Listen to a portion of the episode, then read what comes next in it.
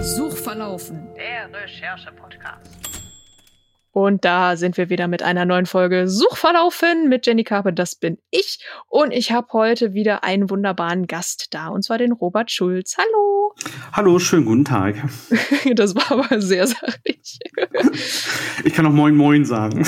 Das ist sehr schön. Moin Moin gefällt mir auch sehr gut als echte Norddeutsche ähm, in Ostwestfalen-Lippe bei Bielefeld.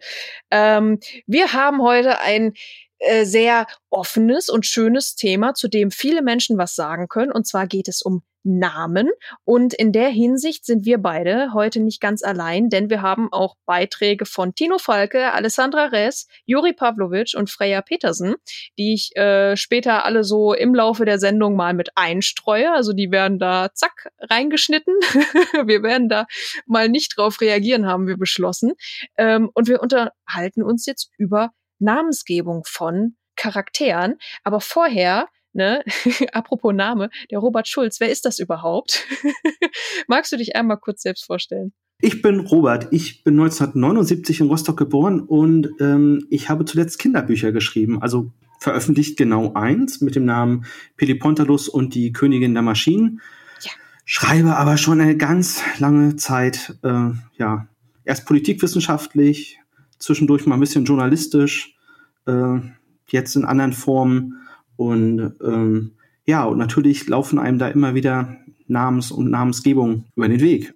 Ja, sie kommen entlang gehoppelt. Wie, wie läuft das bei dir? Schreibst du dir äh, Namen immer auf, wenn du so einen siehst? Hast dann so einen Fundus von Namen, wo du reingreifen kannst, wenn du mal was brauchst? Genauso. Ich habe eine Ja. riesenlange Liste mit Namen, ähm, die einem irgendwo über den Weg laufen, sei es ein interessanter Wikipedia-Artikel oder ein Hörbuchbeitrag oder keine Ahnung, Namen von Kollegen oder Uh. Ja, Manchmal muss man sich das merken, glaube ich. Nicht, dass die KollegInnen das dann sehen und so denken, ja, man muss das natürlich abwandeln. Also ich hatte jetzt kürzlich äh, mit einer Kollegin zu tun, ähm, ich nenne sie mal Barbara Bieberbach.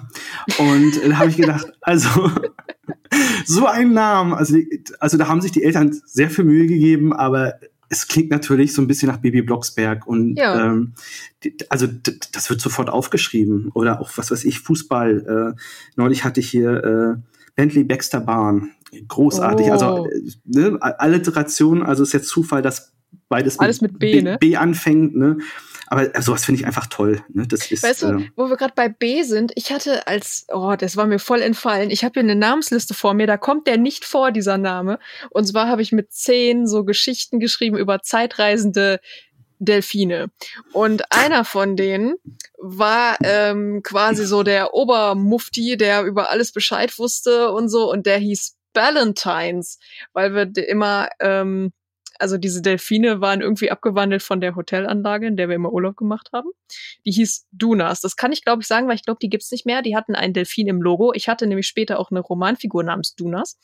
Ähm, und da gab's halt immer im im Regal hinten bei der in der Bar gab's halt immer Ballantines Whisky und ich fand das war ein cooles Wort und habe ich diesen Delfin so genannt mit zehn. Aber du hast es auch nicht mal abgewandelt, weil das ist Nee. natürlich auch mal Ich glaube mit irgendwie so E ein habe ich Trick. dann geschrieben statt mit A. Okay, weil das ist natürlich immer ein Trick. Also Ja, Namen ne? abwandeln ist auch immer super, weil man ja auch bestimmte Assoziationen hat. Na, also ich finde, Name und Assoziation ist ja eh großartig. Oh ne? ja, also, das ist teilweise echt funky, weil du kennst ja auch irgendwann so viele Leute, dass du dir so denkst, ach Mann, jetzt kann man die Person gar nicht Juri nennen, weil ich dann an Juri Pavlovic denke zum Beispiel. So, oder, oder was weiß ich was. Das kann man aber auch embracen. Ich weiß nicht, ob ich das in diesem Podcast schon mal erzählt habe, aber in zwei Kontinente auf Reisen und zwei Ozeane auf Abwägen, was ja meine Dystopien sind, da gibt's einen Rojo, einen ähm, äh, eine, eine, eine Finja mit I-N-J-A, gut, ist eigentlich egal, wie ich schreibe, und eine Alissa. Und die drei sind äh, tatsächlich enge Freundinnen von mir ähm, aus, aus, aus einer Fantasy-Autorengemeinschaft namens Tintenzirkel. Und die habe ich alle bewusst platziert, aber irgendwie haben alle drei eine richtig beschissene Rolle bekommen. Also alle haben so eine Nebenrolle bekommen, die irgendwo kacke ist. Nicht, weil ich sie nicht mag, sondern weil sie keine größere Rolle spielen durften, glaube ich, weil es sonst irgendwann seltsam gewesen wäre. Also Rojo wohnt zum Beispiel ganz alleine auf einer Insel mitten im Ozean, komplett abgeschnitten vom Rest der Welt, hat einen Bart bis zu den Füßen. Ähm, ja. Aber ich glaube, die drei haben es mir verzeiht. Ich meine, Thomas Mann hat davon einen ganzen Roman gemacht, ne? Also Ja. Buddenbrooks ist ja auch quasi, ich nehme jetzt mal hier meine Verwandtschaft und äh, alle Leute, die ich kenne und gebe die mal neue Namen und, Und auch äh, mehrere Thomasse, glaube ich, wenn ich ja, mich genau. recht entsinne. Und- es gab und- nicht nur einen. und schreibt das mal nieder, ne? Also da muss man ja auch, also äh, Ja. So dreist muss man ja mal sein. Genau so, genau so. Und wie gesagt, also Namen und Assoziationen, ich glaube, das ist einer der, der, der wichtigsten äh, Themen. Also nicht nur, die man als Autor hat, sondern auch, wenn man irgendwie Richtung Leserschaft Ja. denkt. Ne? Also äh, das macht also einen Unterschied, ne? ob man jemanden Gustav nennt oder Adolf nennt oder Gustav Adolf nennt. Ne? Mhm. Also ich glaube, da hat man ganz unterschiedliche Assozi Assoziationen und ich glaube, das ist auch mal ganz wichtig. Ich google auch immer, muss ich sagen, also auch wenn ich mir Namen ausdenke, Mhm. und denke, okay, also jetzt guckst du mal lieber nach und nicht, dass das irgendwie ein Schimpfwort ist oder keine Ahnung, ein Pornodarsteller oder so, das wäre doof.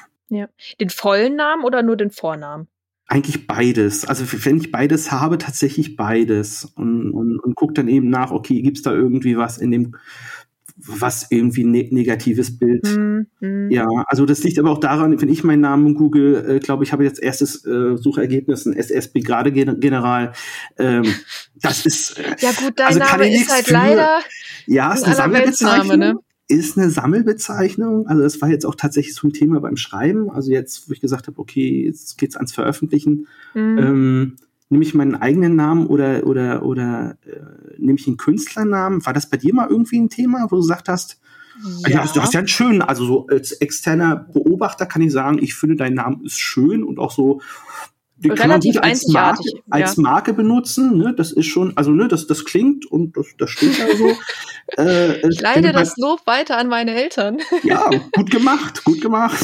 ähm, also meine Eltern, die haben ja beide, ähm, die, die sind, ohne es genauer zu wissen, monatelang vor meiner Geburt davon ausgegangen, dass ich ein Junge werde. Und ich hätte äh, definitiv Paul oder Felix gehalten heißen, was sehr funky ist, weil ich mit Paul Schulte und Felix Denzer jetzt mittlerweile einen Podcast habe. Also das wäre so oder so komisch gewesen.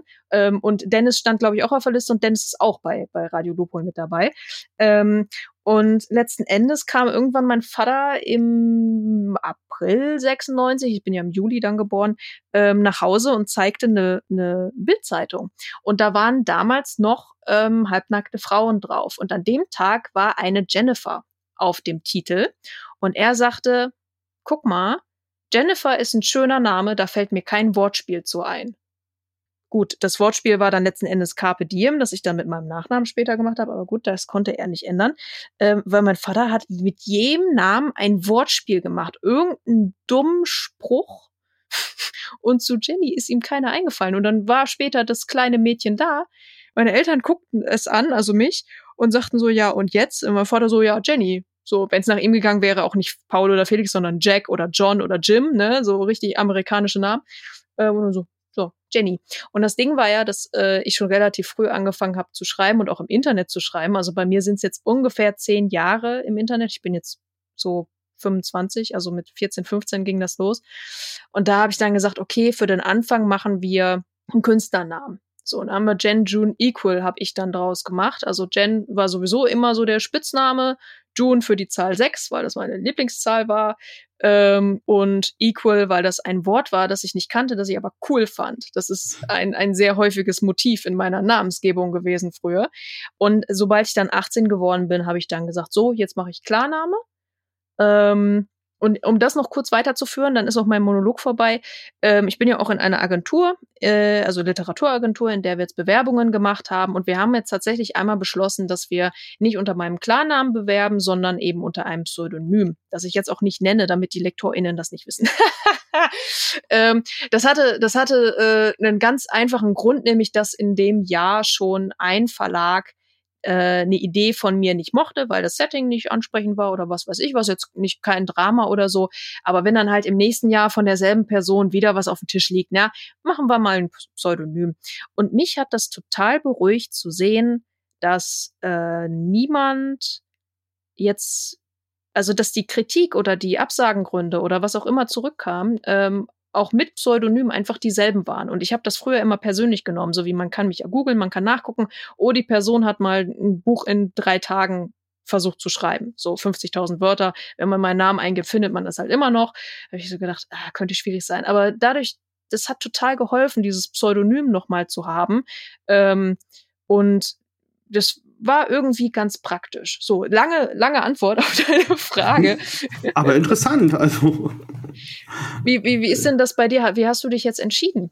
Mit deinem Klarnamen oder Künstlernamen? Ich, genau, ich habe tatsächlich einen Klarnamen genommen, weil ich gedacht habe, ach, was soll's?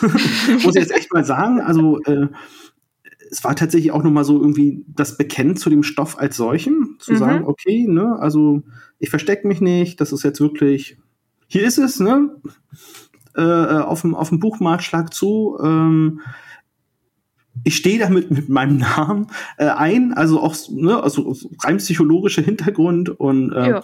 aber ich kenne das ja auch. Also ich bin ja auch schon ein bisschen im, im Internet unterwegs und ähm, ich twittere ja nun auch schon mehr als zehn Jahre. Mhm.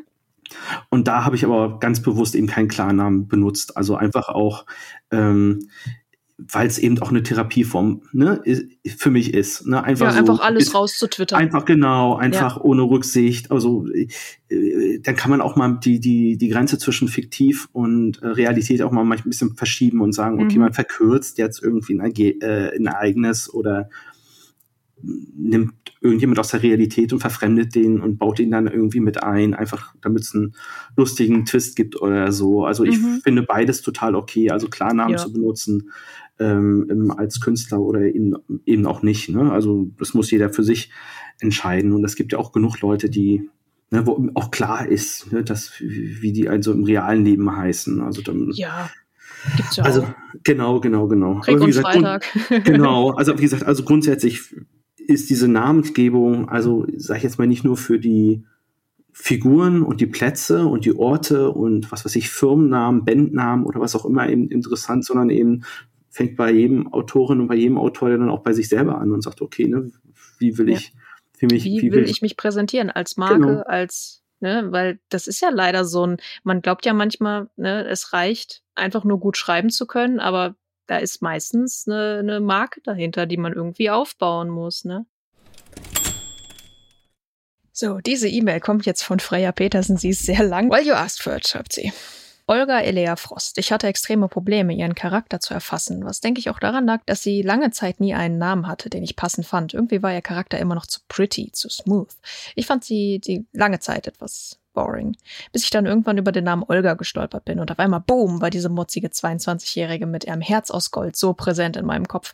Das war ein richtiger Wendepunkt in meinem Schreibprozess. Zu der Bedeutung, Olga, äh, schwedische Ableitung von Helga Bedeutung, die Heilige oder gesund, fand ich im Nachhinein extra passend, weil die Figur Olga eine Heilerin ist oder Umgang mit Krankheit und Gesundheit äh, ein großes Thema der Geschichte ist. Elea eher eine Hommage an, die alten, an einen alten Rollenspielcharakter von mir als sonst irgendwas. Ich habe vor acht Jahren extrem aktiv in einem Rollenspielforum geschrieben. Meine engste Online-Freundschaft mit Loki Phylon ist aus der Zeit. Loki hat inzwischen eine Buchreihe veröffentlicht, die den Charakter, den sie damals mit mir in dem Schreibhandlung erprobt hat, als Hauptfigur hat. In der Reihe hat sie wiederum eine Hommage an meinen Charakter von damals gemacht, die Elea. Seitdem haben wir diese Tradition, dass wir immer die Charakter Charaktere des anderen in unseren Stories als NPCs vorkommen lassen. Lokis Hauptfigur, Kain, ist in meinem Buch zum Beispiel ein 80-jähriger Agro-Nachbar. Wir machen das mit allen Charakteren. Das ist fun. Aber Fun Fact, Elea bedeutet die Fremde, die Andersartige. Das ist ein ziemlich geiler Zweitname für eine Figur, die, Spoiler, I guess, quasi ein halbes Irrlicht ist. Frost. In meiner Fantasy-Welt haben alle Charaktere entweder Wetterphänomene oder Landschaftsmarker in ihren Nachnamen. Hat sich einfach irgendwie so ergeben. So können die Charaktere untereinander immer ein bisschen Rückschlüsse auf die Familienherkunft des anderen schließen. Andere Nachnamen aus meiner Welt sind zum Beispiel Altnebel, Salzknochen, Glasgriff, Abendgrad, Grau. Frost weist auf die Herkunft von Olgas Großmüttern hin, die vor 50 Jahren über das Eis in die Stadt geflohen sind, in der die ganze Story spielt. Milan. Okay, dieser Name ist, glaube ich, mit mein Fave, weil ich unnötig viele Gedanken reingepackt habe. Erstmal, Milan wurde kanonisch nach einem Pferd benannt, das sie und ihre große Schwester nach einem Angriff aus dem Moor sicher in die Stadt gebracht hat. Milan war damals noch ein Baby. Milan bedeutet im Türkischen der Kämpfer, der Krieger. Milans große Schwester, die ihr eben diesen Namen gegeben hat, wurde später eine ziemlich brutale Kriegerin und ist überhaupt sehr Fan von Gewalt. und die Antagonistin der Geschichte. Macht also Sinn, dass sie so einen Namen für ein Baby auswählen würde. Aber Milan bedeutet auch nett, lieb, gutmütig, was viel besser zu den Menschen passt, in denen Milan sich entwickelt hat. Und dann gibt es noch den Rot-Milan, also den Vogel, was mich happy macht, weil ich mir Milan vom Aussehen her sehr vogelartig vorstelle. da sie null über ihre Herkunft weiß, außer wurde als Baby von einem Pferd durch, durchs Moor getragen, hat sie keinen Nachnamen oder Zweitnamen. Mora meine primäre Antagonistin, deswegen fand ich den Namen einfach saupassend. Kleine Anmerkung, das ist schon wieder dieses Mortimer-Prinzip. M-O-R von Moria, von, von Morare, von Sterben oder sowas. Das ist bestimmt ein Ding. So, weiter mit Freyas Text. Lateinische Bedeutung Aufenthalt, Verzögerung, Hindernis. Ach cool, hier steht's ja. Außerdem Spanisch Brombeere, was irgendwie auch einfach zu ihrem kompletten Vibe passt. I mean, stachelige Pflanze, die im Moor wächst, eine Tendenz hat, die lokale Fauna zu überwuchern, als Name für eine Frau, die versucht, die Irrlichter im Moor auszurotten. Ich konnte nicht anders. Lero Altnebel. Lero gleich Stein, Fels. Sehr guter Name für einen fucking einzigen Dude unter meinen Charakteren, der eine gewisse emotionale Stabilität besitzt, XD. Altnebel bezieht sich auf seine Herkunft innerhalb der Welt. Er ist ein Rich Boy von einer der Insel. Das Alt in seinem Nachnamen heißt hier quasi Fancy Alt Rich Family. Finde ich sehr schön. Olathe Hannah Frost. Olathe, amerikanischer Name, Bedeutung schön. Hannah, Bedeutung die anmutige. Aber ich habe es nicht wegen der Bedeutung gewählt, sondern weil es ein Palindrom ist. Yes. Olathe ist ein Charakter, von dem alle anderen Charaktere ein extrem unterschiedliches Bild haben, je nachdem, zu welchem Zeitpunkt in ihrem Leben sie sich kennengelernt haben. Sie wird von der Geschichte sozusagen aus allen Richtungen, Vergangenheit, Gegenwart, sogar ein bisschen Zukunft betrachtet werden. Zu den Bedeutungen, ich habe so klassisch Pretty-Namen für sie ausgewählt, weil sie alles andere als pretty ist. In dem Sinne, dass die Welt von ihr extrem Perfektionismus erwartet und sie gedroppt hat, sobald sie nicht liefern konnte. Sie ist ein Hot Mess of Struggles und ich liebe sie. Ferris. Oder Ferris, ich weiß es nicht. Ich, sowieso werde ich viele Namen falsch aussprechen. Note again, er hat keinen Nachnamen, weil er selbst kaum was über seine Herkunft weiß. Vorname bedeutet im arabischen Prinz, Ritter. Ich fand die Bedeutung so funny und passend für ihn, weil wenn er sich als irgendetwas sieht, dann als ein Ritter auf einem, einem hohen Ross, lol. Ähm, Details würden hart die komplette Story bis zum letzten Band spoilern, aber ja, glaub mir, es ist so eine böse Ironie, ihm den Namen zu geben. Ich feiere es. Außerdem habe ich, als ich den Namen für ihn gegoogelt habe, irgendwo diese Namensanalyse gelesen. Herrlich, hohe Fähigkeit der Persuasion, fleißig. Also ja, hier hast du quasi die Kurzbeschreibung seines Charakters. Ursprünglich bin ich allerdings auf den Namen gekommen, weil ich mit 14 oder so mal Furia gelesen habe und ein NPC da Ferris hieß. Der Name ist einfach so krass hängen geblieben. Okay, damit hätte ich dich einmal zu all meinen Hauptfiguren zugespammt. XDDD. Ich hoffe, es war wenigstens ein bisschen hilfreich. Ich hatte Spaß, lol, deine Freya. Danke, Freya. ähm, was ich jetzt bei deinem Namen eben so dachte, ist, dass natürlich dein, der, der Buchtitel an sich schon ähm, sehr eindeutig ist. Also ähm, das ist ja kein, kein kein leichter Titel. Ähm, wie ist denn das mit Kinderbüchern, Erwachsenenbüchern? Vielleicht auch, wenn man es so vergleicht mit Comics. Ich glaube, da kann man vielleicht die Namen von Charakteren so ein bisschen mit vergleichen. Wie findet man schöne Namen für Kinderbücher? Das ist eine gute Frage. Also ich mag klingende Namen zum Beispiel ja. sehr gerne. Ähm, also äh, so Wiederholung. Also ich habe jetzt ein Yogi Yogi oder ne, also wo sagt Yogis gibt's viele, aber Yogi Yogi klingt doch mal irgendwie wie anders.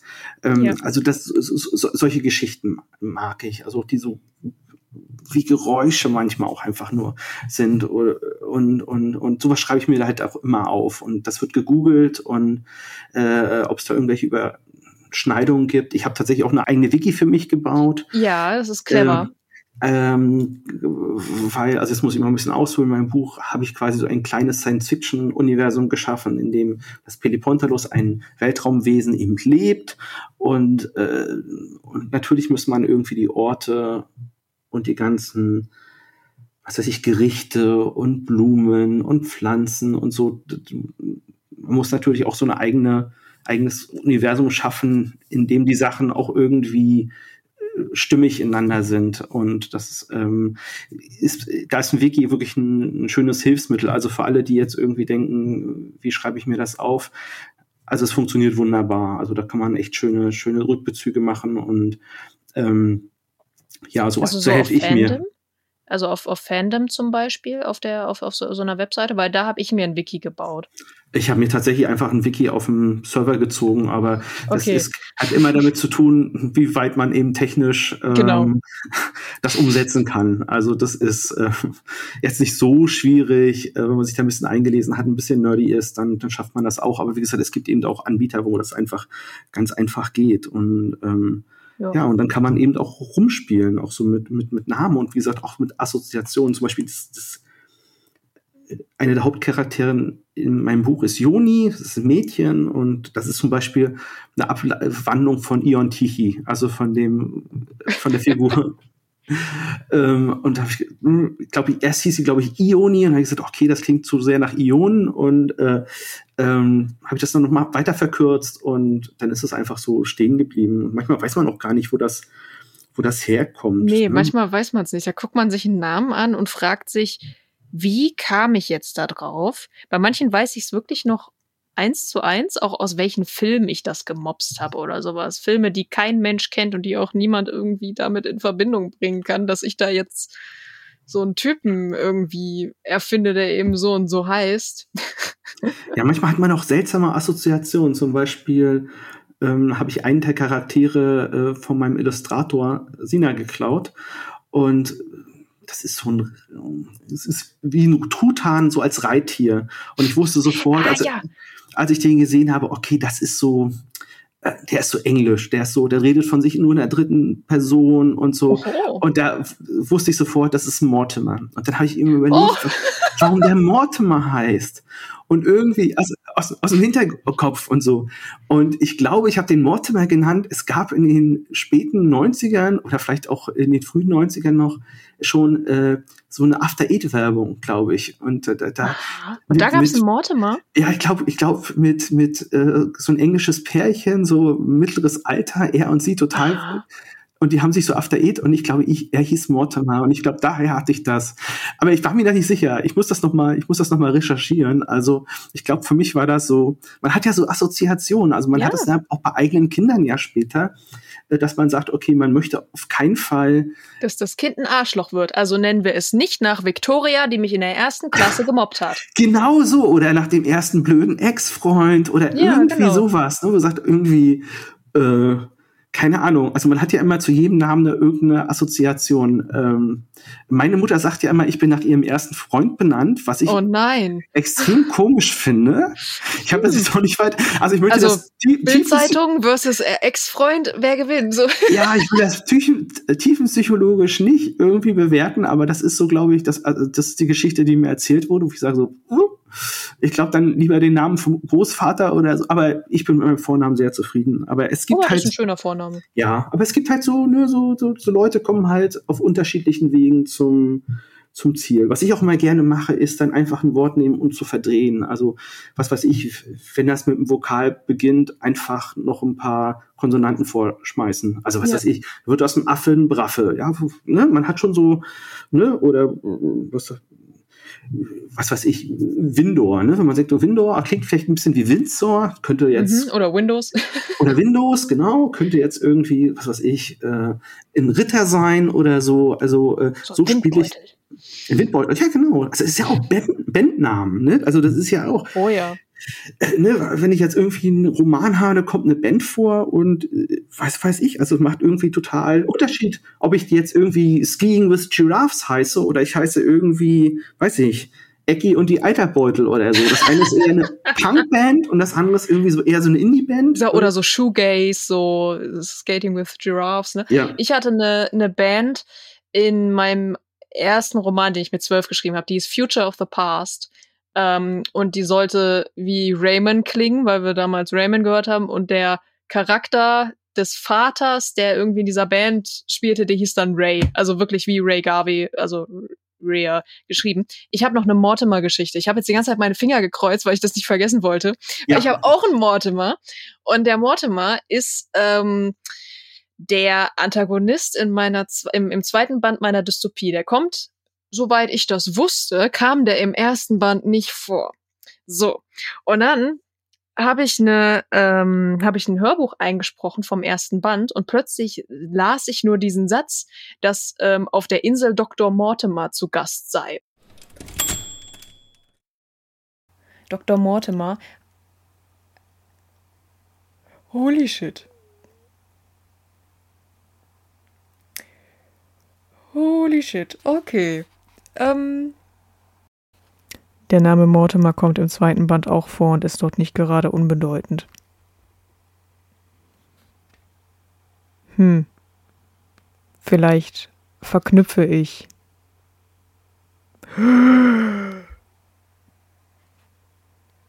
Oh mein Gott. Es ergibt sogar Sinn. Cool, ich muss mir das aufschreiben.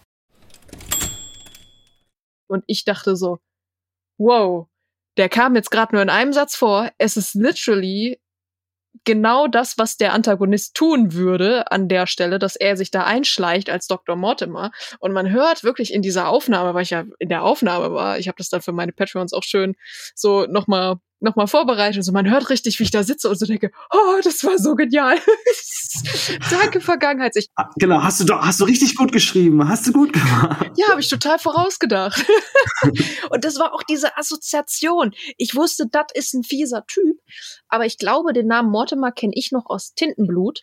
Und das war der Vater von der, der, der ja Sachen aus Büchern rauslesen konnte. Im Grunde ein, ja, ein Lieber, aber für mich war Mortimer immer ein böser Name, immer so ein Ja. Ach ja. Ich guck mal jetzt gerade auf meinen Zettel, weil wir haben ja auch eben über das Thema Wikis gesprochen und ich habe hier einen eine Liste von allen Charakteren von also von über 200 Figuren, die ähm, die irgendwie in meinem ersten Roman vorkamen und das Du waren wirklich 200 viele. Das Figuren waren in- 200 Figuren. Ich könnte anfangen, sie vorzulesen und könnte zu den meisten Namen was sagen. Zum Beispiel Safrimoto. Ist der, ist ein, äh, es war so ein Fantasy-Roman mit Drachen und mit ähm, äh, in einer Welt namens Livanda. Äh, der Name Livanda kam davon, dass ich mir ein eigenes Pokémon-Starter-Set ausgedacht habe aus Livanda, Asibor und Blumentos. Asibor war dann der Name der Schule, so ich will jetzt nicht Hogwarts sagen, also es war kein Hogwarts, aber ne, man hat der Schule halt einen Namen gegeben. So, Livanda war dann die Welt und äh, Blumentos haben wir einfach mal aus dem Fenster geschmissen, weil das war langweilig. So. Und dann haben wir so einen Namen wie Safrimoto, was dann so ein Erdmagier sein sollte. Und da kam einfach nur das Safri von Safri Duo, von der, von der dänischen äh, Rhythmus, Rhythmusgruppe, Rhyth Rhythmusduo. Und das andere kam von äh, Moto Moto, weil da gerade Madagaskar 2 im Kino lief und da so ein Hippo sich im Sumpf wühlte und es sagte, es wäre, es wäre, es hieße Moto Moto, das würde heiß, heiß bedeuten. Und daraus habe ich Safri Moto gemacht als Name, äh, weil er da irgendwie erst der Feuermagier werden sollte. Dann habe ich aber den Feuermagier Magisignis genannt von Magister und Ignis. Ich, ich war mit zwölf Ah. Jahren, war ich na, in Namen. ähm, und dann habe ich irgendwie gesagt, ja gut, der andere freie Name, den gebe ich jetzt dem Erdtypen, weil weiß ja eh keiner, woher der kommt. Und einen anderen schönen Namen, der so aus dem Leben gegriffen ist, also den Namen, den, das, das war irgendwie ein wenig seltsam, wie ich da drauf gekommen bin, weil ich mit meinem Vater in Hamburg an den Landungsbrücken war. Da waren wir in einem Parkhaus und da äh, stand nur zum Sandtorkai. Und ich habe dann gedacht, hm, Torkai, das klingt wie ein Torkai cooler gut. Name, ja, ne? Ja, finde ich auch. Äh, ich habe dann Morkai draus gemacht, also so nach dem Mortimer-Prinzip, aber ich habe dann ein, ein Morkai äh, schon seit vielen, vielen Jahren und es ist immer noch einer meiner liebsten Namen, die ich so, auch wenn ich auf diesen Zettel gucke, da sind echt beschissene Namen. Caramella. Das Karamell. für ein Kinderbuch, ja, Ja, genau. für einen Jugendroman oder als als ernstzunehmende Autorin für für ähm, erwachsene Fantasy Caramella, ja, lieber nicht, so, ne? Ich habe einen Megmuck bei mir immer noch. Ich muss immer überlegen, was, also, Oh. da habe ich noch. Nepomuk vielleicht ein bisschen. Ja, sowas, ja, ja. Megmuck heißt das. Ich weiß auch nicht warum. Oder Pumuckel. Ja, ja, sowas in die Richtung. Ja, ja. Oder manchmal schreibt man auch, irgendwie- ich habe neulich irgendwie gelesen, Familienname Wolkenstein. Also ich weiß nicht, ob ich mir den, Finde ich gut. Also Graf von Wolkenstein. Graf das und Gräfin klingt von Wolkenstein. mega. Ja, ja, das ist. Das ist entweder wirklich Wolkenausstein oder ein Fels, der so hoch in die Wolken ragt, dass er oben sein Schloss draufbauen kann. Auf jeden Fall hohes Tier. Haustier, ja. Ich habe auch, ähm, was hatte ich jetzt gerade? Ich habe letztens dann angefangen, ähm, weil ich jetzt gerade, ich glaube, ich kann das erzählen. Liebe LektorInnen, hört mal weg. Ich schreibe jetzt gerade ein Buch, das auch wieder in Livanda spielt, ähm, nach über zwölf Jahren wieder mal. Ähm, gut, ich hatte noch The andere. Next So, Generation. so, The ja, Wanda, genau. The Next Generation. Genau, The Next Generation finde ich sehr gut. Äh, so Trekkies unter sich. Ähm, und dann habe ich so gedacht, ich mache jetzt mal so eine Liste von äh, Silben, damit ich nicht nur ähm, einfach nur mir jedes Mal einen Namen ausdenken muss, sondern dass man da so ein leichtes System hat. In Deutschland hat man ja auch so eine Art System, hinter welcher Name ist eher weiblich oder männlich konnotiert, welche Endungen und so. Und da habe ich dann zum Beispiel Morkai, habe ich dann die Sende Endung Kai, habe ich gesagt, okay, ist dann eher männlich. Und dann kann dann zum Beispiel ein Naokai oder was weiß ich was mit dabei sein. Und das sind dann Namen für die eher männlich konnotiert sind. Oder Moto zum Beispiel auch, ne, diese, diese Silbe.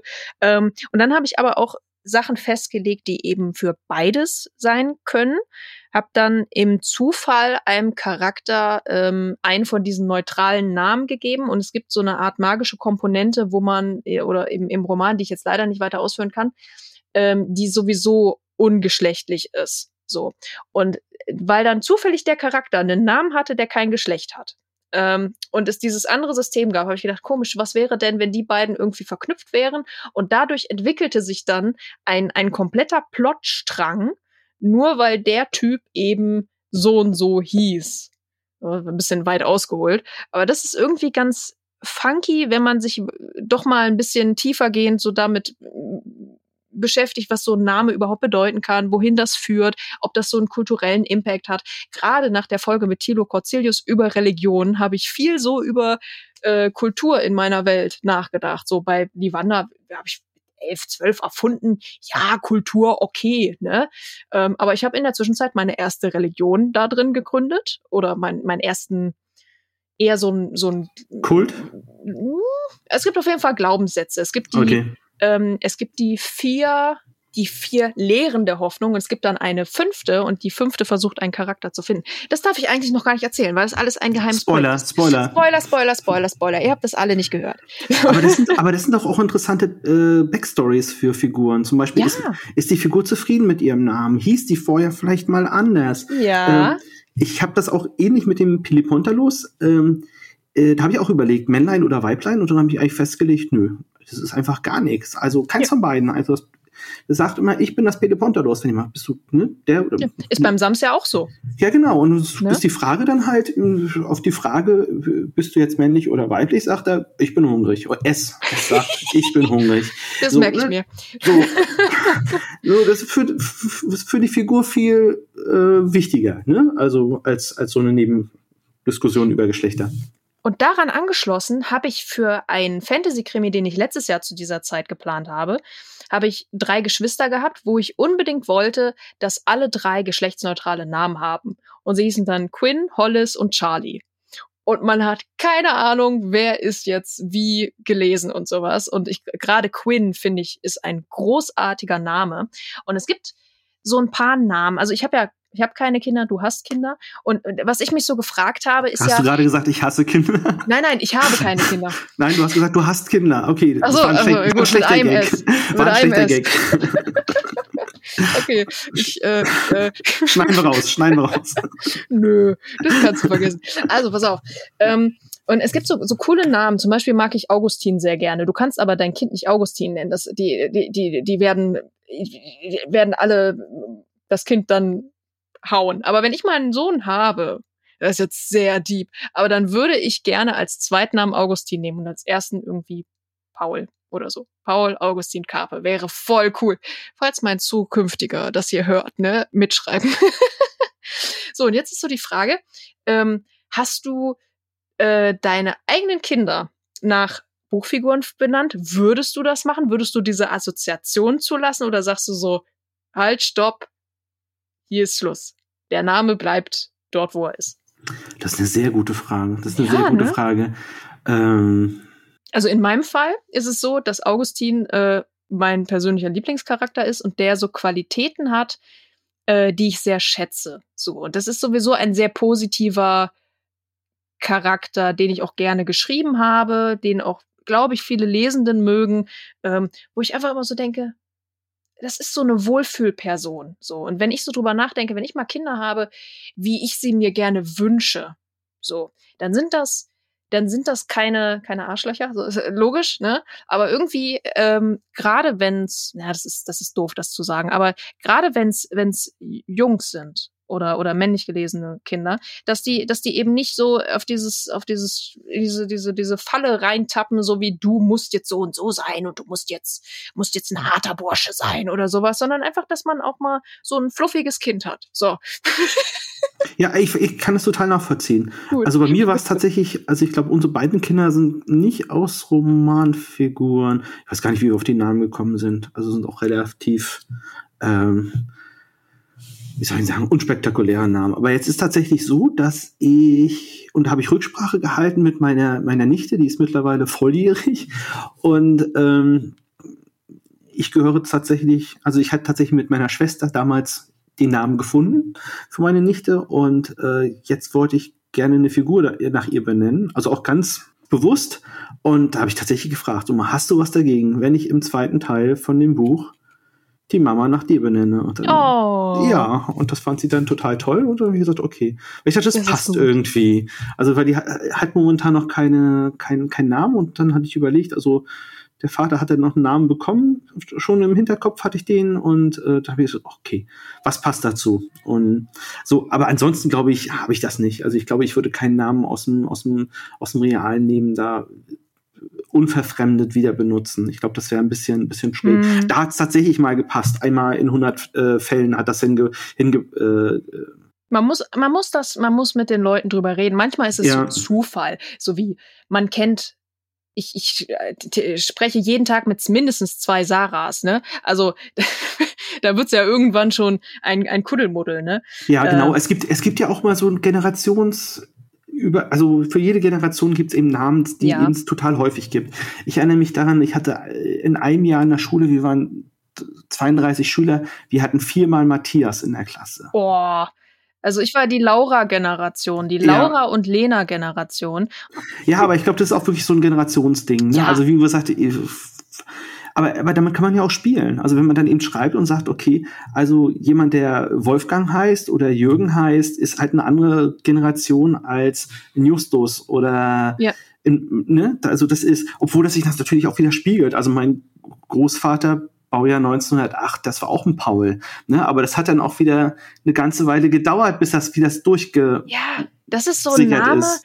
den man dann irgendwie relativ häufig liest, so in Geschichten, die in, in den 20ern in Berlin spielen, dass da so ein Paul dabei ist oder auch so ein Paul Watzlawick oder ein, ich weiß nicht, Paul Klee, hieß der so? Nicht, dass ich da jetzt gerade, ne? Nein, der Irgendwie, Maler, glaube ich, ne? Genau, der Maler. Also da gab so eine, so, so eine Zeit lang, wo du wirklich viele kurze Namen auch hast, die so prägnant waren. Ähm, auch so, auch Max als Name. So, das ist so ein generationsübergreifender Name. Deswegen mag ich die selber auch sehr gerne. So, so On-Point-Namen, die ähm, nie wirklich kacke klingen. Ich glaube, das ist auch, also das war tatsächlich ein Kriterium, als wir unsere Kinder benannt haben. Also ich wollte keinen Namen, der eine Kurzform ist. Also jetzt kein, ne, also wo, wo ich sage, also das funktioniert als Kind, das funktioniert aber auch, wenn es auf einer Visitenkarte steht. Ja. Ne? Also man kann Namen immer abkürzen, ne? man kann da immer ähm, auch Verniedlichungsformen, auch unsere Kinder haben Verniedlichungsformen, also in zwei Sprachen, weil meine Frau ungarischsprachig äh,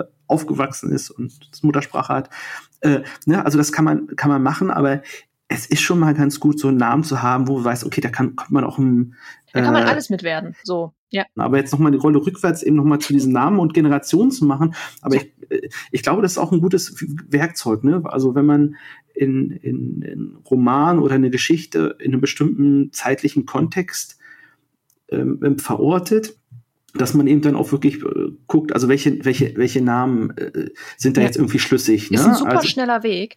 ja, ja. Und dann muss man, also wa- in Deutschland gibt's da zum Beispiel keine Regelung, was Namensgebung, also man kann das Kind vielleicht nicht Fanta nennen, obwohl mittlerweile vielleicht schon. Aber ich habe eine Story, die in den 60er Jahren in Frankreich spielt. Und mir ist dann aufgefallen, dass man äh, in Frankreich regionale Vorgaben hatte, wie man das Kind nennen darf. Du konntest dein Kind bis in die 90er, glaube ich, äh, nagel mich nicht drauf fest, aber ich glaube, bis in die 90er konntest du dein Kind in Frankreich nicht so nennen, wie du wolltest, sondern es schien eine Liste zu geben. Ja, der Roman heißt Phanom, weil der Hauptcharakter Phanom heißt. ähm, in den, in den, äh, sowieso, ähm, es stellt sich dann später hinaus, dass das, dass das, dass das sowieso nicht der wahre Name ist und das Kind eigentlich Otis heißt und so, aber äh, da steckt dann hinter dem Namen halt ein ganzes Rätsel, bla bla bla bla bla bla bla. Aber ähm, das benutze ich jetzt mittlerweile so als äh, Mittel, um quasi ein Rätsel drum, drum zu eröffnen, warum darf dieses Kind eigentlich so heißen und warum fragt sich niemand, warum der Bursche Phanom heißt. Wir sind hier in Frankreich, die heißen Bernard oder ähm, äh, ich gucke gerade auf meinen Zettel. Ich habe wirklich nur Bernard auf meinem Zettel. Das ist ja krass. Die anderen habe ich gar nicht aufgeschrieben. Aber dann kann ich mal kurz unterbrechen und ein bisschen klugscheißen. Also das ist tatsächlich eine EU-Regelung. Eine ähm, EU-Regelung. mittlerweile, dass man äh, Namen also so vergeben kann, wie man möchte. Und Frankreich ist da tatsächlich eines der Länder, das sehr, sehr konservativ ist. Das Mhm. führt so weit, dass in Frankreich geborene Kinder nur die Schreibweise des französischen Alphabets haben dürfen. Mhm. Das weiß ich aus eigener Familie. Ah, Das, ja, guck, tatsächlich Fall vom letzten Jahr. Es ist tatsächlich so, also man muss da wirklich drauf achten, also wenn es dann eben Sonderzeichen gibt im Namen, die äh, ist in Frankreich, übereinstimmen die es in Frankreich, Fugen. Die es in Frankreich nicht gibt, also das ist ja auch gerade das Setzen von Accent zum Beispiel, Ja. ist das nicht zulässig. Also Aha. ähm, Frankreich ist, wehrt sich mit Händen und Füßen dagegen. Ähm, in anderen Ländern ist es ja mittlerweile nicht das Problem, obwohl es da eben auch viele Länder, ich weiß es eben auch aus dem privaten Umfeld, dass es eben Länder Mhm. gibt, eben wo äh, es eben Namenslisten gibt, ne, ganz klar, Ja. an die man sich eben halten muss. Oder eben, wo das dann auch teilweise Wochen oder Monate dauert, bis man das Kind benennt. Das gibt's ja auch, so kulturelle. Ja, das gibt's auch, genau. Ja, äh, gerade im ostasiatischen Raum habe ich jetzt Gen- irgendwie im genau, Kopf, dass man da, ne? ähm, genau, dass erstmal man abwartet. wirklich, genau, also ne, vielleicht das auch noch mit der, mit der frühen, also mit der äh, Kindersterblichkeit früher, ähm, hängt das Ja. vielleicht immer noch zusammen, ne, so kulturelle Hintergründe.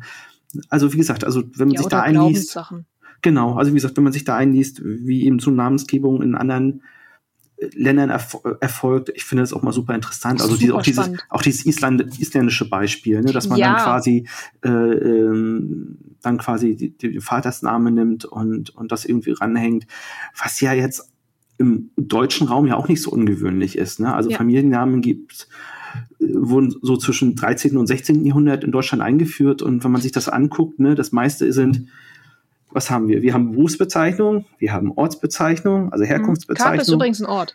Ah, siehst du, fast gelernt. Siehst du. Und dann gibt's ja auch manchmal noch, dass die Sachen äh, germanisiert wurden, haben wir auch in der Familie. Also Mhm. der, der Mädchenname meiner Mutter zum Beispiel ist äh, Schmolinske, was höchst mal, höchstwahrscheinlich mal Smolinski war.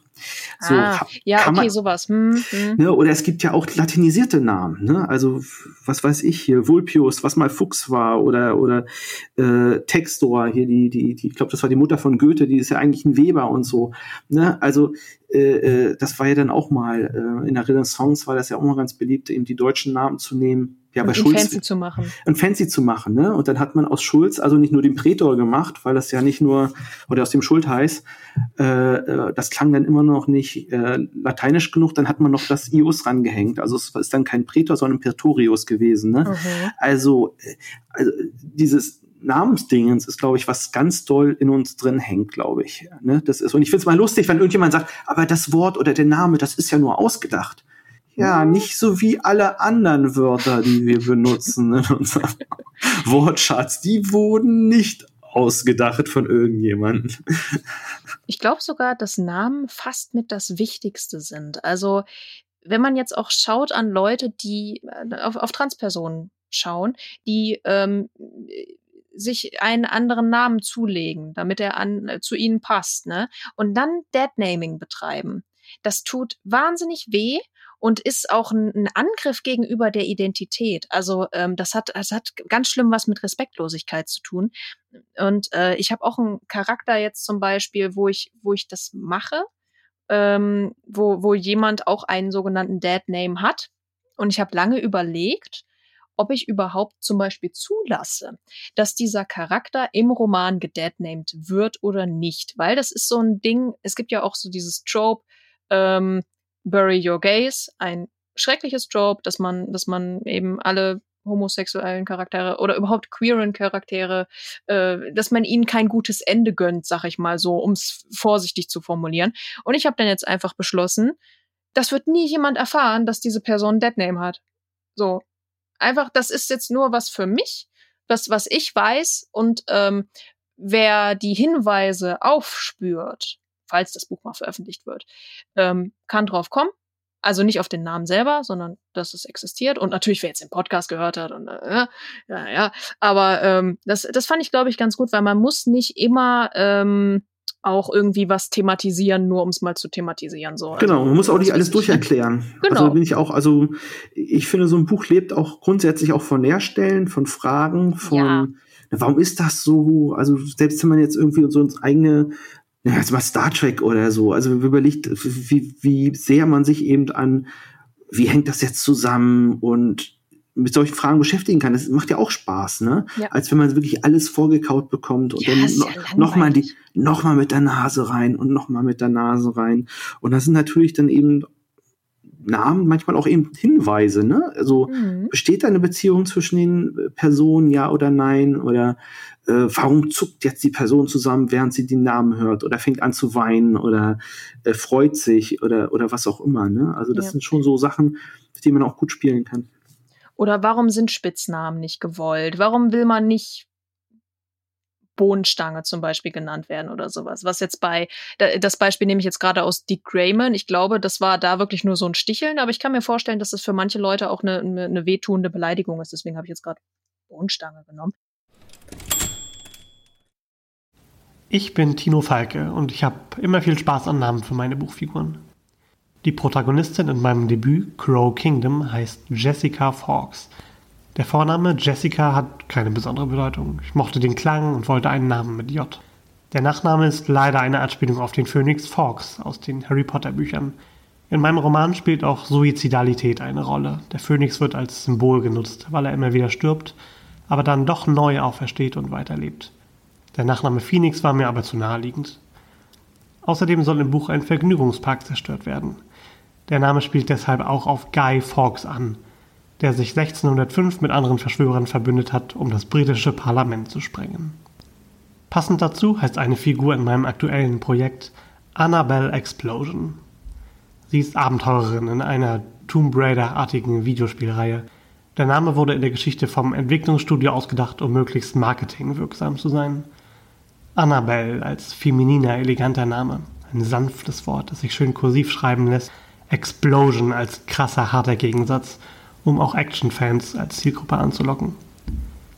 Ich finde den klanglichen Kontrast sehr schön. Bei meiner Steampunk-Heldin Pina Parasol war der Klang auch sehr wichtig. Ich wollte auf jeden Fall eine Alliteration haben, weil das verspielter ist und gut zur leichteren Stimmung der Welt passt, in der die Kurzgeschichten spielen. Der Vorname ist von der Tänzerin Pina Bausch inspiriert. Ich wollte den Namen nutzen, seitdem ich 2011 die Doku über sie gesehen habe. Parasol war dann vor allem ein Wort mit schönem Klang für mich. Zumindest in meinem Kopf liegt die Betonung auf der ersten Silbe. Parasol. Dadurch wirkt es für mich sehr lebendig, sehr extrovertiert. Und Pina Parasol ist sehr forsch und frech. Es passt einfach sehr gut. Das Bild vom Sonnenschirm ist aber auch ein nettes Symbol, aus dem sich viel machen lässt. Ich schaue jetzt gerade noch mal so auf meine Namensliste und ich glaube, es gibt nicht mehr so viele Namen, zu denen ich noch was sagen will. So ein Beispiel, was ich glaube ich auch schon mal in einem Podcast gesagt habe, ich weiß es aber nicht, auch aus diesem französischen ähm, Setting, bevor das Ganze in dem französischen Setting war, das war der zweite Roman, den ich je geschrieben habe, den habe ich so mit 18 dann beendet. Der war in so einem Fantasy-Setting und man wusste nicht so richtig, worauf will die Story hinaus. Ähm, deswegen habe ich es dann irgendwann nach Frankreich versetzt und habe halt die Fu Figuren umgeändert, habe das alles angepasst, habe das äh, nochmal um, umgemodelt. Ähm, und es gab anfangs einen Charakter, der sollte so ein richtiger Glückspilz sein so, so über beide Ohren, also dem sollte das, das, der, die Sonne aus dem Hintern scheinen, ja. Gustav Und- Ganz. Gustav Ganz, da denkst ähm, Gustav Ganz heißt ja im Englischen, jetzt hilf mir mal kurz auf Sprünge. Ich habe keine Ahnung. Ah, der hat einen richtig tollen Namen. Gladstone. Ähm, Gladstone heißt Gustav Ganz im, im, im Dingensen. Und ich habe dann ähm, auch an Gustav gedacht, weil er sprach ja immer von seiner Fortuna, ja. Und ähm, ich habe auch an Kleeblätter gedacht. Und ich habe dann einen Charakter Kleefor oder Kleefort genannt, aber C mit, ne, also aus Klee und Fortuna. Und letzten Endes habe ich das ja dann frankophonisiert und der Typ heißt jetzt Clément. Weil das ist jetzt verloren gegangen. Ähm, und dann habe ich noch auf dem Zettel ähm, einen Charakter namens Blake Flamsteed und dieser Nachname Flamsteed ist mir entgegengeflattert, ähm, weil ich während ich dieses Buch geplant habe, habe ich, habe ich äh, Davas Sobels Längengrad gelesen. Ein fantastisches Sachbuch. Wer das noch nicht kennt, ne? Oh, wer diesen Podcast liebt, wird dieses Buch vergöttern. Es geht um die, ähm, um das größte Problem der Menschheit ähm, im, im Mittelalter, nämlich die Länggradbestimmung auf See. Du konntest den Oh. Breitengrad immer bestimmen, den Längengrad aber nicht, weil was brauchte man? Eine Uhr. Uh, genaue Zeit, Ja. genau. Ich komme aus Genau. einem See Seefahrerhaushalt, deswegen weiß ich das auch. Yes. Und in diesem Buch wird erzählt von ähm, einer, einem Astronomen ähm, namens Flamsteed. Und ich, ich fand den Namen so cool, dass ich dann, äh, dass ich das dann mit reingenommen habe. Und da war es so, der hieß John Flamsteed und ich habe die Frau von Blake habe ich Joanne Flamsteed, Flamsteed genannt. Und Blake wird irgendwann im Roman damit konfrontiert, dass, dass er ja wohl vielleicht nach, also Nachkomme ist von John Flamsteed und äh, da irgendwie einen Funken von diesem Astronomen, von diesem, von diesem Wissen halt noch in sich tragen sollte und Ehre kennen und was weiß ich was. Und dann schüttelt er nur den Kopf und sagt, ich habe den Nachnamen meiner Frau angenommen. So hieß eigentlich ganz Schön, au, super. Bam. Ach ja, Ja. und ein relativ problematischer Name, sag ich mal, oder ich, ich, ich schaffe keine Folge, ohne irgendwie auf das Thema Holocaust zu kommen. Ähm, ich habe in, in meiner Dystopie einen Charakter namens Kira Solomon und ähm, dass dieser Nachname einen jüdischen Hintergrund hat, ist dann im zweiten Band erst plötzlich wichtig geworden. Also so, dass es mir auch perfekt in den Plot gepasst hat, so dass es schon fast gruselig war, wie bei der Mortimer-Geschichte, ähm, wo ich dann so dachte, oh verdammt, die heißt Solomon mit Nachnamen, das kann ich für mich benutzen. Risky Geschichte, ich kann es jetzt auch gerade nicht spoilern, was da passiert, aber im ersten, äh, beim, beim Ausdenken fand ich das einfach nur schön, den Namen Kira Solomon. Genauso wie es einen anderen Charakter namens Reik gibt. Der hat halt wirklich dieselben Buchstaben im Namen wie Kira. Das hat dann auch eine Bedeutung im zweiten Band. Auch alles Sachen, die man vorher nicht bedenkt. Und jetzt wird's wirklich lustig. Der Ja. Mädchenname meiner Mutter ist Salomon. Spooky! wow. Also es können jetzt Leute auf jeden Fall Post Passwörter knacken mit Mädchennamen. Ja, das stimmt. Ich habe jede Menge Mädchennamen ge ge gespoilert. Das, das stimmt. Aber es gibt auch wirklich so tolle Namen. Ich habe jetzt tatsächlich noch Ja. einen gefunden auf meiner Liste, ja, wo bitte. ich, wo ich äh, einfach nur Wikipedia-Artikel lese. Also ich gehöre Ja. tatsächlich zu den Leuten, die sehr gerne Wikipedia-Artikel äh, lesen. Und, äh, und ich plädiere jetzt mal wirklich, liebe, sage ich jetzt mal, Mittelalter-Roman. Autorinnen und Autoren, ihr müsst euch keine Namen ausdenken. Schaut einfach mal in die Wikipedia und schaut euch mal an, wie die Leute früher ge äh, geheißen haben. Es ist großartig. Ich habe hier einen Artikel von Heinrich von Altlübeck und da heißt es tatsächlich in einem, in einem Paragraph hieß es, ich habe mir den kopiert, weil das so großartig ist. Heinrich war verheiratet mit Slavinia, oh. der vormaligen Frau Krutos. Er hatte mindestens vier namentlich bekannte Söhne.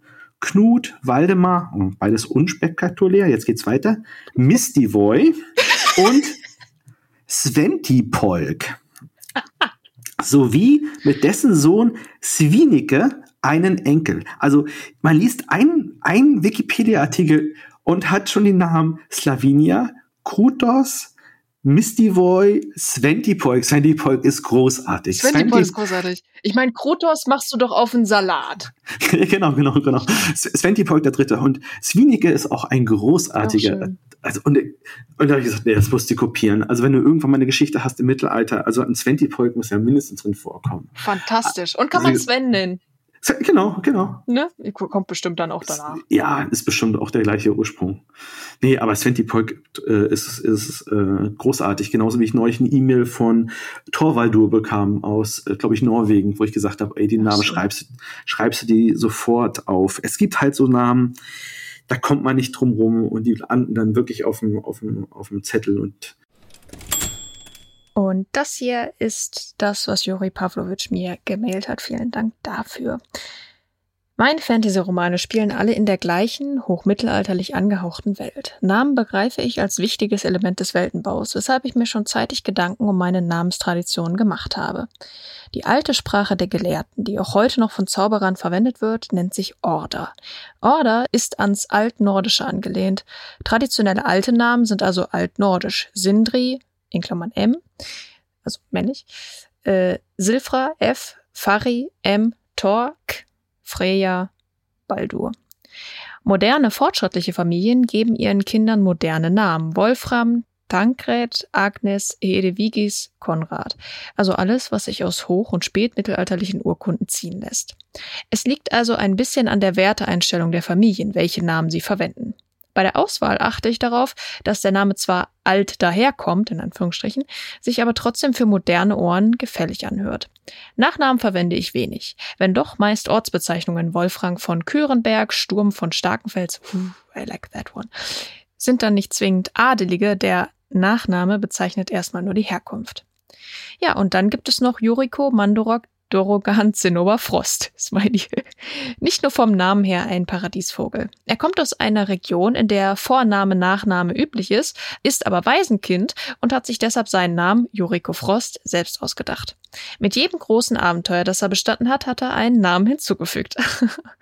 Das bricht völlig mit den Namenstraditionen seiner Umgebung, was ihn aber wiederum als Charakter ganz gut beschreibt. Und wenn er erst noch anfängt, seine ganzen Titel aufzuzählen, Freund der Kröten, Meister des Feuers, Bezwinger der Schicksalsschlange, dann brühen sich erfahrene Mitmenschen einstweilen mal einen Tee auf. Auch das ist für mich eine sehr hübsche Möglichkeit, eine Figur durch Namenswahl zu charakterisieren. Ja, und dann gibt's noch die junge Kriegerin Galina, deren Namen ich mir garantiert ausgedacht hatte, bis ich drauf kam, dass das ein geläufiger russischer Name ist. Tja, hilft das? Liebe Grüße, Juri. Das hilft. Also ich finde ja auch den, äh, gut, ich bin kein äh, großer Fernsehgucker, aber der Name Sebastian Puffpaff ist, ich meine, kann man sich nicht ausleihen. Ah, das ist ja Und nicht mal ein Künstlername, der Genau, heißt wirklich das- so. das war das erste, was ich gegoogelt habe. Das ist doch ein Künstlername. Nein! Ja, Ne, das spielt ihm voll in die Karten, ne? Genau, da, weil genau. alle Leute das googeln und dann erstmal Sebastian Puffpaff sich merken. Ne? Ich hatte Wahnsinn. neulich, ich hatte neulich auch bei, ich glaube, das war bei Zeitzeichen, äh, dem Podcast, da gab er neulich Olaf Kutzmutz zu Gast, was ich auch groß, großartig äh, finde. Und ähm, ich kenne auch jemanden aus meiner aus meinem Studium, liebe Grüße, falls er zuhört, mit dem Familiennamen Ping Pong.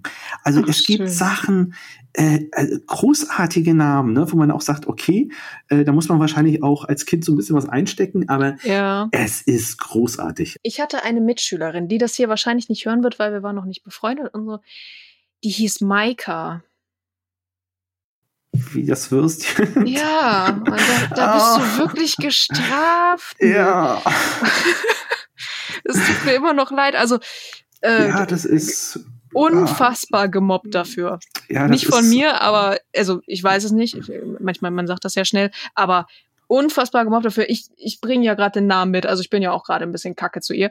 Ähm, gut, ich glaube, ihre Eltern waren aber auch einfach fies. Und man kann auch nicht wissen, ich weiß nicht, wie lange es die Maika Würstchen gibt, ne? Ja, hätte man, hätte man dran denken können. Aber Ja. es gibt halt auch so Sachen.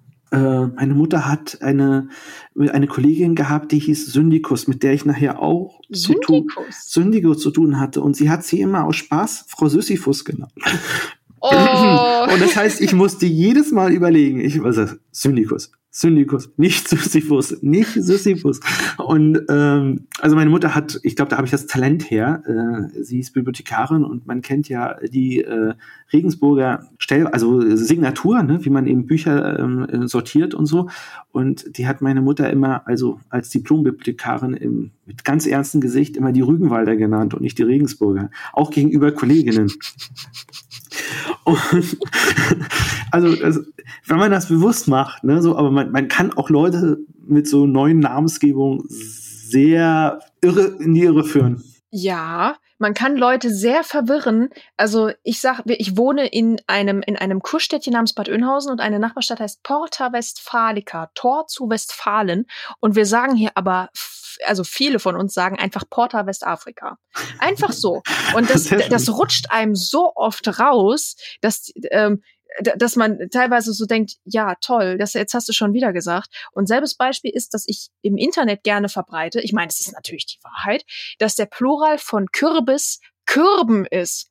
Und es gibt super viele Leute, die, weil ich das seit Jahren verbreite, gibt super viele Leute, die mich irgendwann anschreiben, vor allem im Herbst, und dann sagen, Jenny, ich habe gerade Kürben zu jemandem gesagt in einem fucking Bewerbungsgespräch. Sehr schön, sehr schön.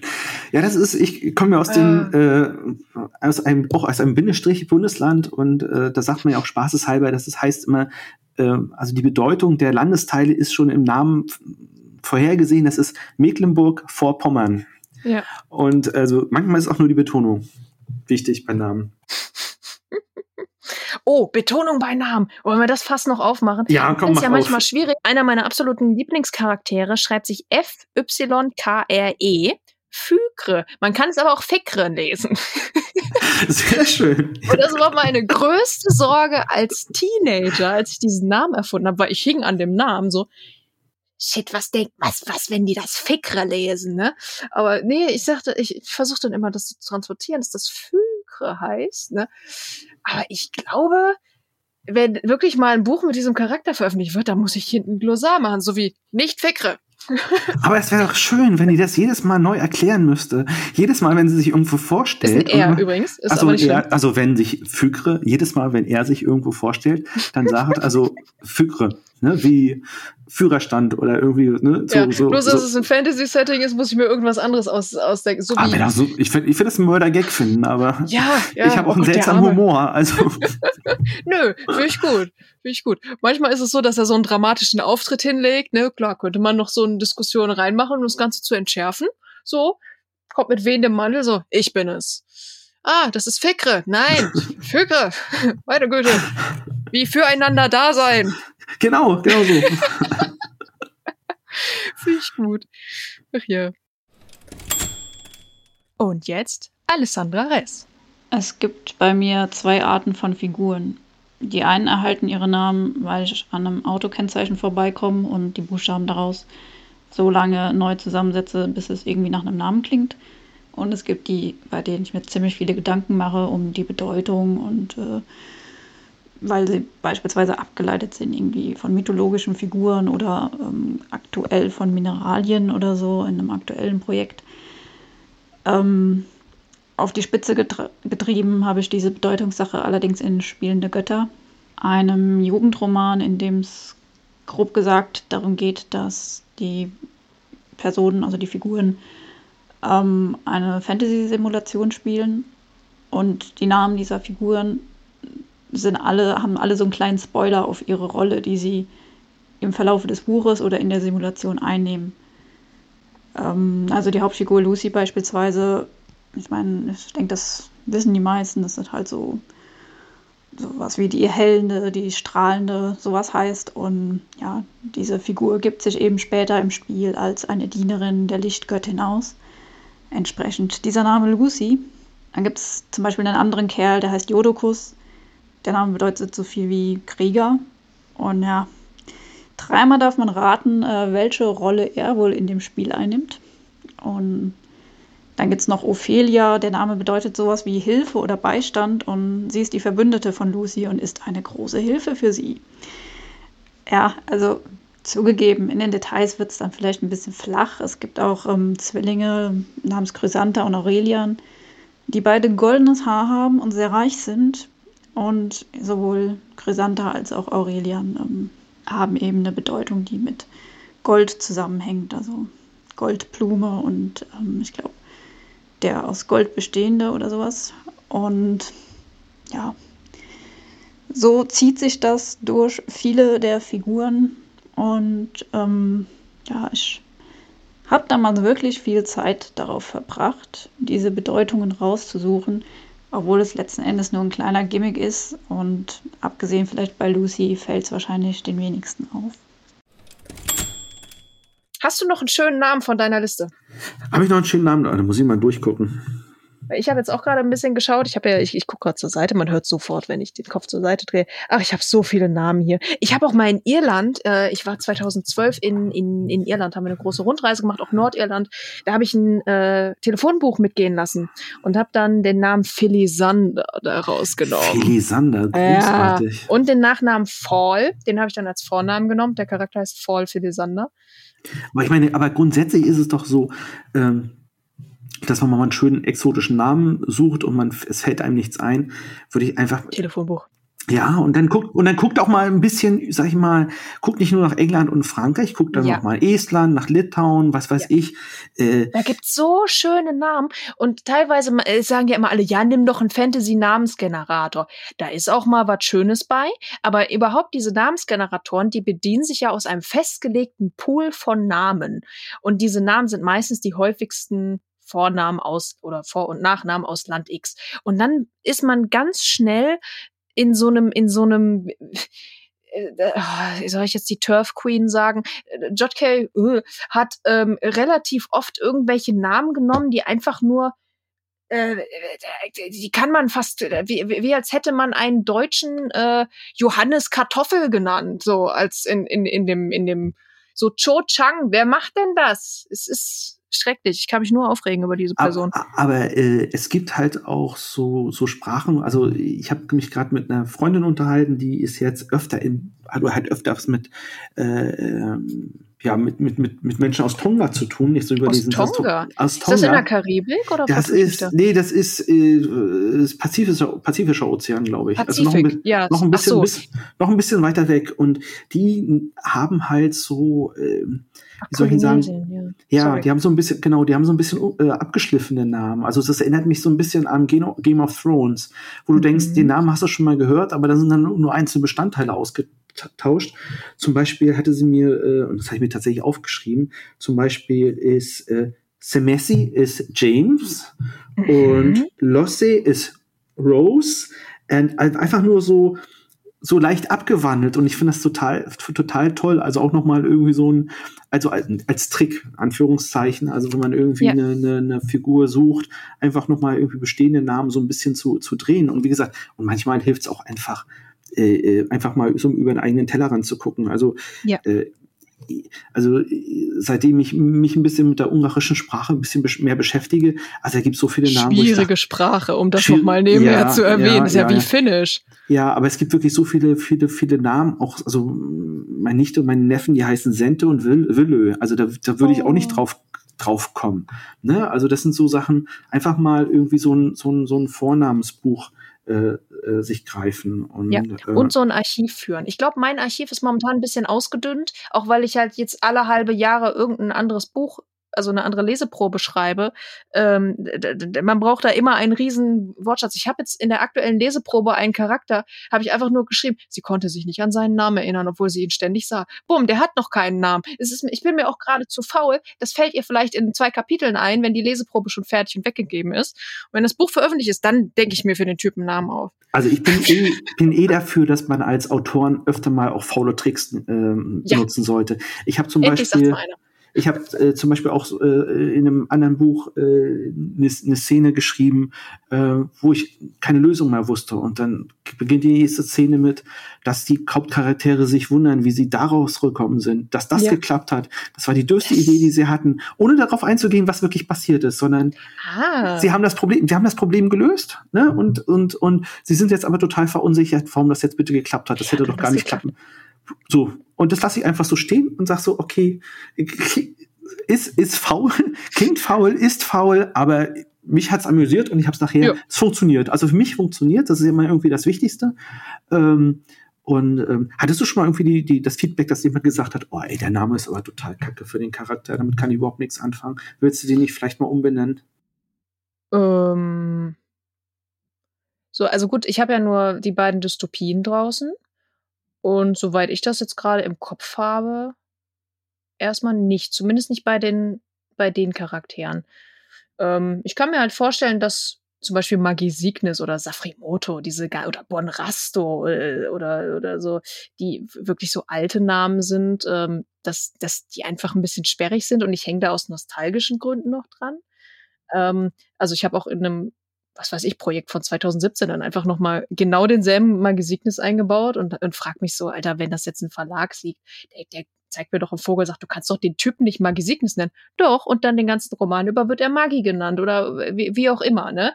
Äh, nee, bislang so das Feedback hatte ich noch nicht. Hattest du das denn mal? Nee, äh, ich hatte das aber tatsächlich äh, mal, dass, also bei mir kommt der Peli Pontalus im, im Namen des Buches vor, dass es ein, zwei Leute gab, die sich nicht mal an den Namen des Buchs erinnern konnten. Also das Gut, kann das Problem allein. gibt's bei meinem auch so, ne? Es, Zwei es ist Kontinente. grün, ne? Es ist grün. Das grüne Buch, ja, genau. Sehr schön. nee, also ich, ich habe auch überlegt, äh, ich, äh, so, ob das jetzt irgendwie ein strategischer Fehler war. Und dann habe ich gedacht, ah nee, also ähm, also wer auch äh, mehr mit Menschen zu tun hat, also ne, Leute können immer irgendwelche Fehler machen und äh, Spätestens, wenn es Kult ist, ist es hieß- super. Wenn es, ich wollte sagen, wenn das jetzt Otto und die Königin der Maschinen äh, hieß, hätten sie wahrscheinlich auch Paul gesagt oder so. Ja. Keine Ahnung. Also ähm, Zum Beispiel, daran angeknüpft, gibt es in der ersten Augustwoche eine Folge mit dem Comiczeichner Flix hier auf dieser, auf diesem Radio mit dem Masopilami. Die ist auch schon aufgenommen. Ich kann sie nur noch nicht senden. oh, Aber wir haben eine wunderschöne Folge zusammen aufgenommen mit, oh mit und über das. Masopilami. Ist bin ja, großartig geworden. bin ja auch großer Flix-Fan. Ich glaube, ich habe Ja. so fast alles. Also seit Ja, mal. ich auch. seit dem seit dem Held. Äh, er hat ja immer noch die Heldentage. Er hat ja irgendwann mal Ja. versprochen, dass er die äh, die äh, seine Die ganzen man abdruckt, ne? genau, dass er mal Ja. irgendwie äh, seine Glaube ich fast ganzen nicht mehr, dass das noch passiert. Die gibt's ja dass noch er- online und auch Genau, ewig nicht aber- mehr weitergeführt, ne? Genau, aber er hat ja mal gesagt, irgendwann, also sein Traum ist quasi das ganze Ding zu nehmen und einmal komplett zu drucken. Und äh, also ich habe dann, als, als, als er es geschrieben hat, ich so, ich würde mein Geld auf ihn werfen. Also Ja. das Ding würde ich haben wollen. Äh, Ich würde Also- nach Berlin fahren für und mir es abholen. Äh, Ich meine, das kann man ja auch mit, mit Self-Publishing machen oder so. Und der ist bei, bei Lappern, was ich für einen coolen Verlag halte, der, also ist ja eine Carlsen unter und ähm, Kind, Carlsen Kind. Ähm, ich fand, ich fand ganz fantastisch bei, bei Flix eben, dass ähm, ich auch schon so seit meiner Jugend lange Fan war. Irgendwie war ich bestimmt durch Ralf Rothe und nicht lustig, was ja so die Großen waren. Und dann bin ich auf Flix gekommen. Und Flix hat mich mehr angesprochen mit seinen Sachen. Ähm, wer, wer, wenn jetzt da draußen jemand das nicht kennt, ihr müsst euch sowieso auf die Folge mit Flix vorbereiten. Also Genau. lernt ihr jetzt schon mal was. Und Flix das hat ist ja alles prüfungsrelevant. Das wird alles, das wird alles abgefragt. Und Flix hat ja fantastische Adaptionen von Faust 1 gemacht, von Don Quixote, auch später. Don Quixote, großartig, Entschuldigung. total unterbewertet. Äh, genau. Und äh, auch äh, Mühlhausen, da hat er ja den Text geschrieben. Und ähm, Bernd Kissel hat gezeichnet, Münchhausen, genau. Und ähm, hat auch die Held gemacht und schöne Töchter und eine, ich bin ja riesen Waschbär-Fan, ja, ein, eine Reihe mit, mit einem Waschbären, Glückskind, so Kevin und Hobbs mäßig. Und jetzt kommt halt im Sommer ähm, das Masopilami. Und ich war schon als Teenager großer Fan und bin dann auf einer von den Buchmessen, ich glaube 2015, nee, 14, muss 2014 gewesen sein, in Frankfurt, bin ich mit meinen Büchern zur Signierstunde hingegangen bei ihm und war aber eine halbe Stunde zu früh an diesem, am Carlsen-Stand und ich war die einzige Person dort und Flix auch. Und ich habe mich da dahingestellt, habe gesagt, du, darf ich schon? Und dann haben wir uns eine halbe Stunde unterhalten damals. Und das war schon sehr cool, weil wie, wie alt wäre ich da gewesen? Da war ich 19 so, ne? Und er sagte zu mir so, ja, weil wir so übers Bücherschreiben auch sprachen, weil ich hatte auch so ein, so ein Band um, wo halt Autor dran stand und mein Name und so. Und er fragte darüber und ich so, ja, ich bin noch nicht veröffentlicht und ich bin so perfektionistisch und so. Hat er gesagt, du, man muss einfach mal machen. So, wenn es nach ihm ginge, hätte er Held immer noch nicht veröffentlicht und ähm, bla bla blub, ne? Und das hat mich äh, ist halt wirklich lange her, aber ich weiß, dass mich das total berührt hat, dass er so sagte, mach einfach. Und darum habe ich dann auch bei den zwei Kontinenten, die habe ich relativ knapp danach geschrieben, Anfang 2016. Also ein Jahr war, glaube ich, noch dazwischen. Und da habe ich auch dann nicht mehr gesagt, so, ich gehe jetzt auf Verlagssuche oder Agentursuche damit. Das wird nämlich eh nichts, weil das eine sehr komplexe Dystopie ist. Das, das will ja keiner. Da habe ich gesagt, ich mache Self-Publishing. Und dann habe ich innerhalb von einem halben Jahr dieses dieses Buch fertig gemacht und habe das veröffentlicht. Und Flix hat da definitiv einen verflixten Teil dran äh, getragen. Und äh, so seit so zwei, drei Jahren folgt er mir auch auf Twitter, glaube ich.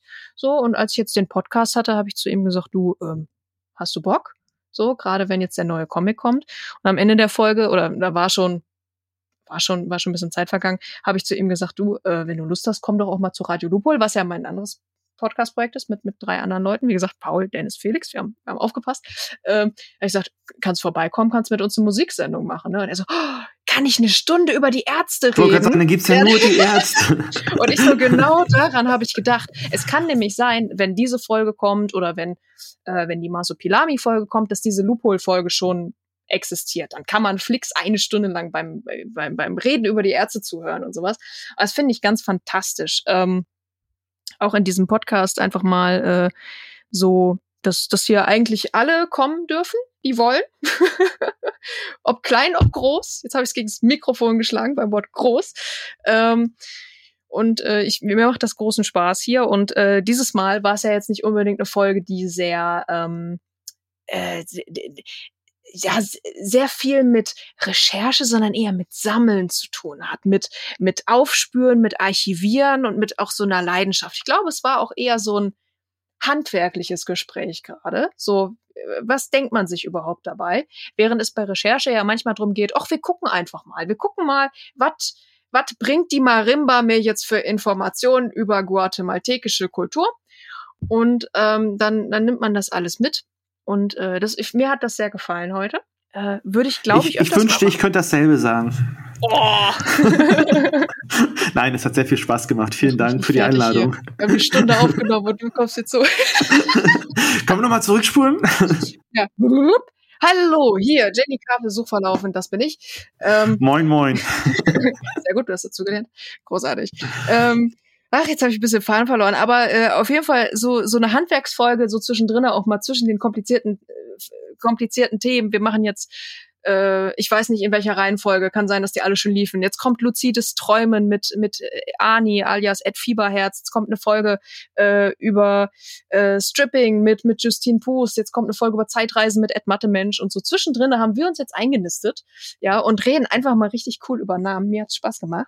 Und äh, ich sage auch vielen Dank an Tino Falke, Alessandra Rees, Juri Pavlovic und Freya Petersen, dass ihr uns äh, auch noch euren Namen geschickt habt. Das äh, nehme ich noch mal getrennt auf, beziehungsweise zwei von euch haben es sogar todesmutig eingesprochen und mir geschickt. Erstmal möchte ich Robert Dankeschön sagen, dass du hier warst. Du bist auch gerne wieder willkommen, wenn du eine neue Namensliste hast äh, oder ein anderes Thema. Wir haben ja vor der, vor der Aufnahme schon gesprochen. Wir, wir finden ne? noch was Schönes. Wir finden bestimmt noch was Schönes. Es war mir ein großes Fest. Vielen lieben Dank. Und jetzt möchte ich noch wissen, wo findet man dich im Internet?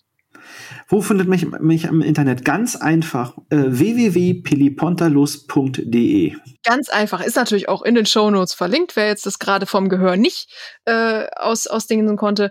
Und äh, in den sozialen Netzwerken wollen wir darauf hinweisen oder soll das eher so ein anonymes Ding sein, wie du sagtest? Ach, du darfst gerne darauf hinweisen. Also okay. at, im Twitter ist es herr. Ja, so, guck mal, da wissen die Leute, wo sie dich finden. Jetzt nochmal vielen Dank. Bis zum nächsten Mal und tschüss. Auf Wiederhören. Ciao. Suchverlaufen. Der Recherche-Podcast.